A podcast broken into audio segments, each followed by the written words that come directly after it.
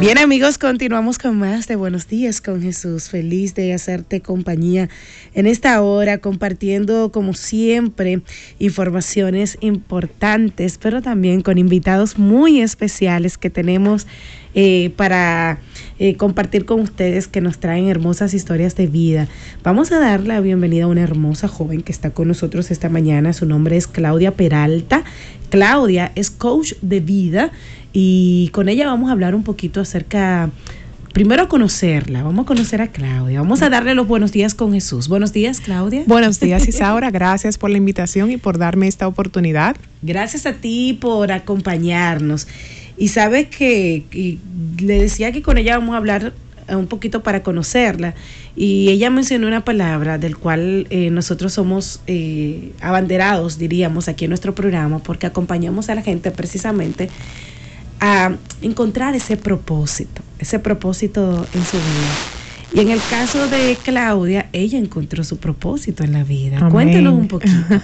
bueno, fue un proceso duro, difícil en su momento donde yo no entendía el por qué me estaba sucediendo todo lo que me estaba pasando, no entendía que había un propósito detrás de. Muchas veces nosotros insistimos en una meta que no se nos da y es Dios quizás enviándonos una señal, una alarma, un mensaje de que no es por ahí y abriéndonos otras puertas. En mi caso, Isaura, yo soy odontóloga de profesión, quizás diga dentista y ahora coach, ¿cómo es la cosa?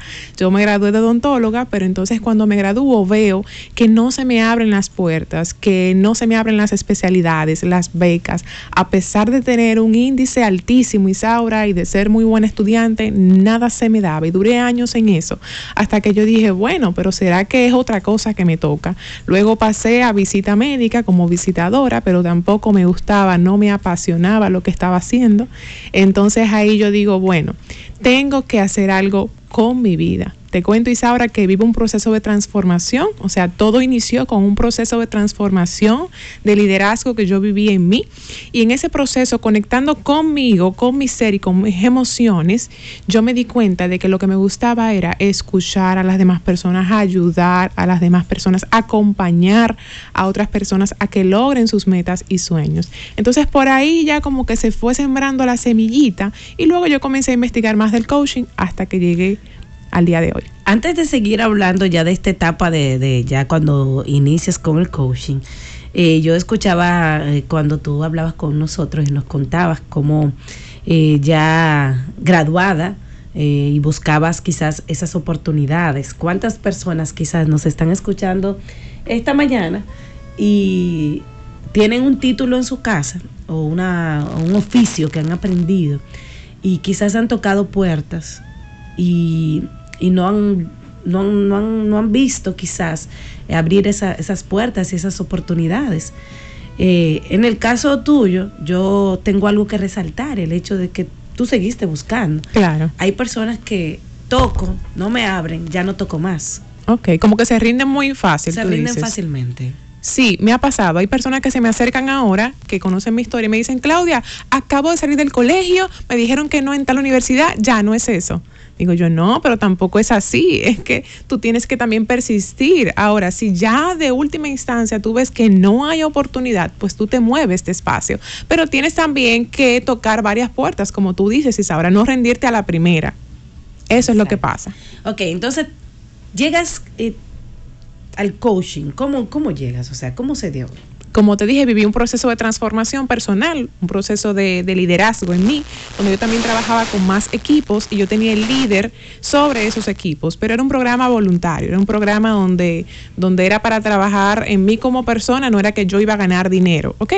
Pero ¿qué pasa? Que ahí con esas personas yo dije, wow, yo tengo un talento, yo tengo un talento de que yo lidero equipos, de que yo siempre me buscan y me piden consejos, de que yo soy muy buena como, comunicándome, interactuando con la gente y yo dije, pero ¿y qué será? ¿Qué yo puedo hacer con esos dones y talentos? Pues yo me fui a internet y busqué todo lo que yo sabía hacer, lo busqué en internet, en Google y me apareció coaching. Digo yo, pero mira, qué bonito y qué curioso se ve. Es un riesgo porque es una inversión muy grande, pero yo dije, bueno, nadie sabe, hay que arriesgarse en la vida. Y antes de, porque quiero insistir en esto, porque me pongo en el lugar de la gente que está de aquel lado de la radio, luego de, una inversión en una carrera, eh, una carrera como odontología, que no es una, no es una carrera eh, es una carrera costosa aquí en nuestro país. Y en la UAS que se pasa tanta lucha. Después de tanto tiempo invertido. O sea, debió ser eh, difícil, y te pregunto si en algún momento sentiste dudas cuando te topas con esa nueva puerta de, de, posibilidad a través del coaching. Entonces tienes la otra puerta que fue lo que estudiaste, te preparaste, hiciste una inversión de tiempo, de dinero. Y, y cómo, cómo hacerlo, o sea, cómo eh, después de tener todo esto aquí, que para mucha gente puede presentar esa zona de confort, de seguridad, aunque quizás no estabas ejerciendo, pero era donde te ves capacitado. Claro. ¿Hubo algún momento miedo, dudas? Claro, hay mucha incertidumbre, ansiedad, temor de y si será esto, y si me arriesgo y no es por ahí, pero como te digo, todo es cuestión de una decisión. Yo tuve que tomar una decisión, Isaura, era sí o lo hago, me arriesgo y voy con todo, o me quedo con una vida ordinaria aburrida, sin energía y sin entusiasmo, haciendo algo que no me gusta, porque la visita médica era un, un sustento, paga muy bien. Entonces yo decía, bueno, me voy a quedar aquí porque me va bien, porque tengo vehículo, tú me entiendes, porque puedo pagar mi apartamento, pero no vivo este trabajo, no lo vivo, no me gusta. Entonces yo dije, Claudia, pon en una balanza, o me quedo muchísimos años más de mi vida en la visita sin hacer a lo que me entusiasma, o me arriesgo y me voy con todo y estudio coaching a la par que sigo en la visita, sin dejar la visita. Por si acá no es el coaching, sigo en la visita. ¿Me doy a entender? y sobre todo porque el coaching eh, requiere también una inversión para preparar. ¿Quién tú crees que me iba a pagar? Porque mucha gente escucha ahora esta nueva modalidad de persona, ah, yo soy coach ahora, pero no sabe que eso no es algo que tú decides serlo, sino que tienes que prepararte para hacerlo y tener hasta una certificación. Claro, o sea, hay muchas personas que se hacen llamar coaches y ahora, pero no tienen un certificado, no tienen un título como tal, es una inversión que hay que hacer. En ese caso yo decía, Isaura, como bien tú dices, bueno, la visita me va a dar la oportunidad, yo lo vi como un trampolín y yo dije, esta va a ser la plataforma para que tú veas que todo sucede para algo y Dios no se equivoca. Yo dije, esta va a ser la plataforma para yo con este dinero poder pagar la certificación. Y así lo hice. Luego entonces, no sé si quieres que ya entre en otra vamos, parte. Vamos, vamos a seguir hablando. Cuéntanos entonces ya cuando comienzas ahí. Entonces ya cuando estoy en la visita que me gradué como coach, ay Dios mío, ahí vinieron otros sentimientos de y ahora. Ya llegó el momento, dejar la visita, ay, ay, ay, ay, ay. Pero ¿cómo? Si yo estaba en una zona cómoda, porque yo tenía seguridad, la certeza de que los 15 y los 30 a mí me va a llegar un sueldo. ¿Cómo yo voy a dejar mi trabajo? Pues yo digo, y mucha gente me recomendaba, no lo dejes, sigue en la visita e inicia tus programas de coaching a la par. Y yo lo iba a empezar así. Isaura, tres días antes de iniciar mi programa de coaching que se llama 90 días construyendo mi éxito, yo tenía 12 participantes, creo que era, y yo dije, yo no voy a poder eh, trabajar en la visita y en esto porque yo quiero dar lo mejor a esos 12 participantes. Son 12 vidas que me van a abrir la puerta a otras vidas. Y yo si sigo aquí voy a dar un chin en la visita y un chin en mi proyecto y no me voy a destacar en ninguno. Así que ahí era otra decisión, Isaura, fuerte. ¿Qué hago? No, renunciar a la visita. Renuncié tres días antes de iniciar con mi proyecto y de verdad que ha sido una de las mejores decisiones que yo he tomado en mi vida, indudablemente. Tú mencionabas un elemento que, que no habíamos hablado y es la gente que está a tu alrededor. O sea, tu familia, digamos, que es la persona que es más cercana a ti, tus amigos. ¿Qué decían ellos de esto? Ay, qué decirte. Ella se ríe porque tú sabes cómo es, es tremendo. Bueno, mira, la familia y los buenos amigos te aman tanto que te quieren proteger. Entonces no lo hacen con mala intención. Ellos te recomiendan, no, no lo hagas, pero es porque no quieren verte sufrir. O sea que no es con mala intención. Ahora, mami estaba un poquito decepcionada porque ella decía, wow, mi hija, odontóloga, magna cum laude de la UAS, y ahora la visita médica, llevarle pastillita a los médicos, y después ahora deja la visita también que le estaba yendo, y ahora va para. ¿Tú me entiendes? Entonces los padres se quedan como esperando más de uno. Yo pienso que ellos ponen sobre nuestros hombros altas expectativas y eso a muchas personas, ahora, las detiene lo que va a decir mami, lo que va a decir papi, lo que van a decir mis, mis hermanos, yo estoy segurísima de que ellos no estaban de acuerdo con nada de lo que yo estaba haciendo. Papi casi no me lo manifestaba, pero mami sí, mi hermano mayor siempre ha esperado mucho de mí, eh, él es neurocirujano, ya tú sabes todo, y él quería que yo siguiera en la odontología. Entonces yo tuve que, como los caballos, ¿cómo es? Ahí, enfocada, no mira para los lados y yo dije, voy a darle hasta el sol de hoy, me ha ido bien Gracias a Dios. ¿Sabes que cuántas personas, quizás hasta por el miedo a qué dirán, se quedan toda la vida haciendo algo que no le gusta, algo que no le hace feliz y simplemente porque tienen ese temor eh, y, o, por querer llenar esas expectativas también de otro. Es muy común. Muy común. Yo tuve una charla este sábado pasado, Isabel, y te cuento que había una, una chica, bueno, una señora ya eh, adulta, y ella me decía, Claudia, ¿cómo hago con la decepción a mis padres? Una mujer adulta ya, le decía, todavía tú estás pendiente a lo que va a decir mami y papi. Le dije, no, no, eh, lo siento, a veces hay que eh, soltar un poquito esa parte de, de, qué dirá mami, qué dirá papi. Yo sé que son un apoyo incondicional, pero muchas veces queriéndonos ayudar, no nos están ayudando, porque no están permitiendo que uno vuele, nos están cortando las alas. Sabes que me siento muy identificada con tu historia, porque eh, de manera muy especial, eh, tú sabes que nuestros padres siempre, como tú dices, ellos siempre quieren obviamente lo mejor para nosotros y muchas veces también tienen sus sueños tienen sus sueños ellos que quieren ver reflejados en sus hijos. En mi caso particular, mis padres no estaban de acuerdo con que yo eligiera la carrera de comunicación. Yo estudié comunicación social, mención periodismo y, locución. Tengo ya 15 años ejerciendo como locutora. Y para ellos eso no es una profesión de peso, es una profesión ingeniero como mi hermano. No pasa igual porque, por ejemplo, mi hermano es ingeniero electromecánico. Abogado. Sí, un médico, abogado. Una profesión de peso como ellos lo suelen llamar. Pero sin embargo, como tú decías, eh, es aquí donde yo he encontrado mi propósito y es lo que me hace feliz. Se te nota. Eh, es, lo que me hace feliz, sinceramente, y yo creo que la gente eso lo ha percibido. Y, cuánta gente está por ahí escuchándonos en este momento que quiere ver un cambio, que quiere ser feliz, porque lo que está haciendo no le hace feliz, pero sin embargo, por llenar expectativas de otro o por complacer a otro, nunca se atreven a ser felices ellos, o sea, hacerlo por ellos, porque al final eso va a repercutir en todo lo demás, pues si tú no eres feliz, eso le va a afectar a tu familia, a tus hijos, a tu relación de pareja. Entonces, ¿cómo eso se complica?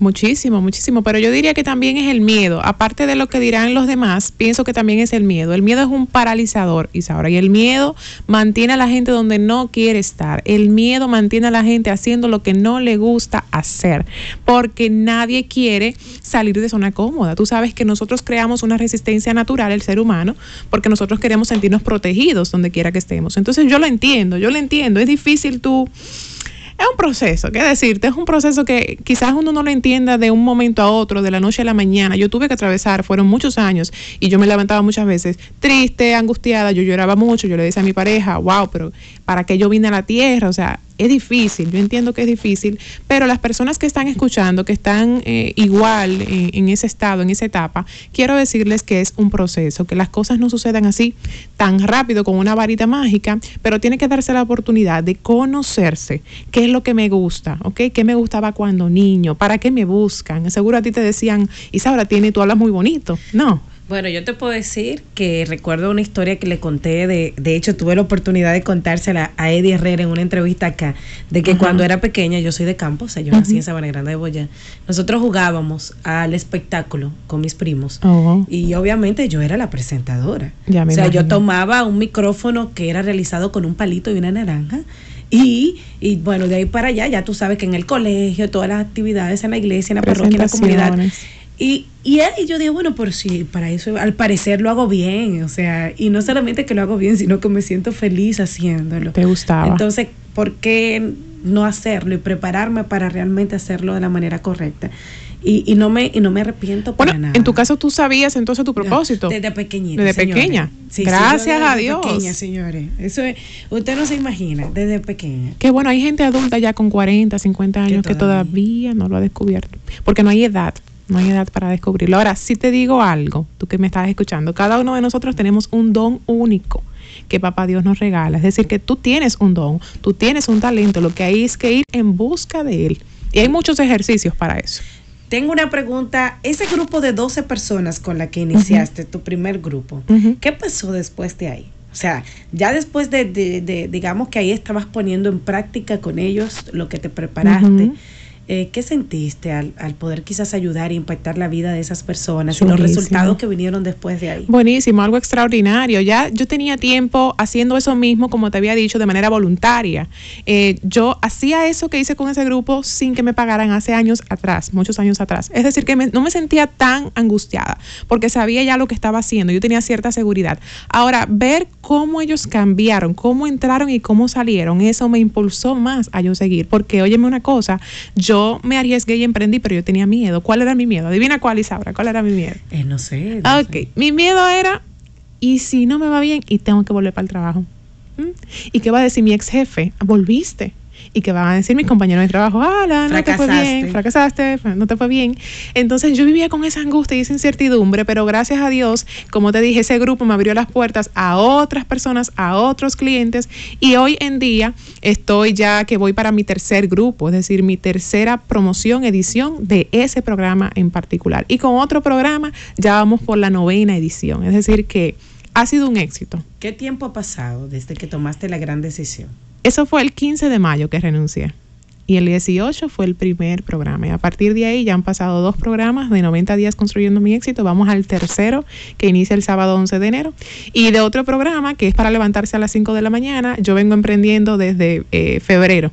Ese yo ya, yo ya yo lo estaba haciendo dentro de la empresa porque ese no me requería mucho tiempo. Pero te quiero decir que fue una decisión difícil, fue un riesgo, pero gracias a Dios me ha ido bien. Y así también a otra persona, si se arriesga, le puede ir bien, ¿por qué no? Claro, vamos a ir a una pausa. Yo tengo unas preguntitas que la gente ya por aquí por WhatsApp nos ha escrito. Ustedes también tendrán la oportunidad de llamar a través del 809-536-1053 y pueden hacerle preguntas a nuestra invitada de hoy. Y, y bueno, cómo ustedes les gustaría quizás eh, algún consejo, puede hacerlo. Vamos a la pausa y regresamos en breve. Buenos días,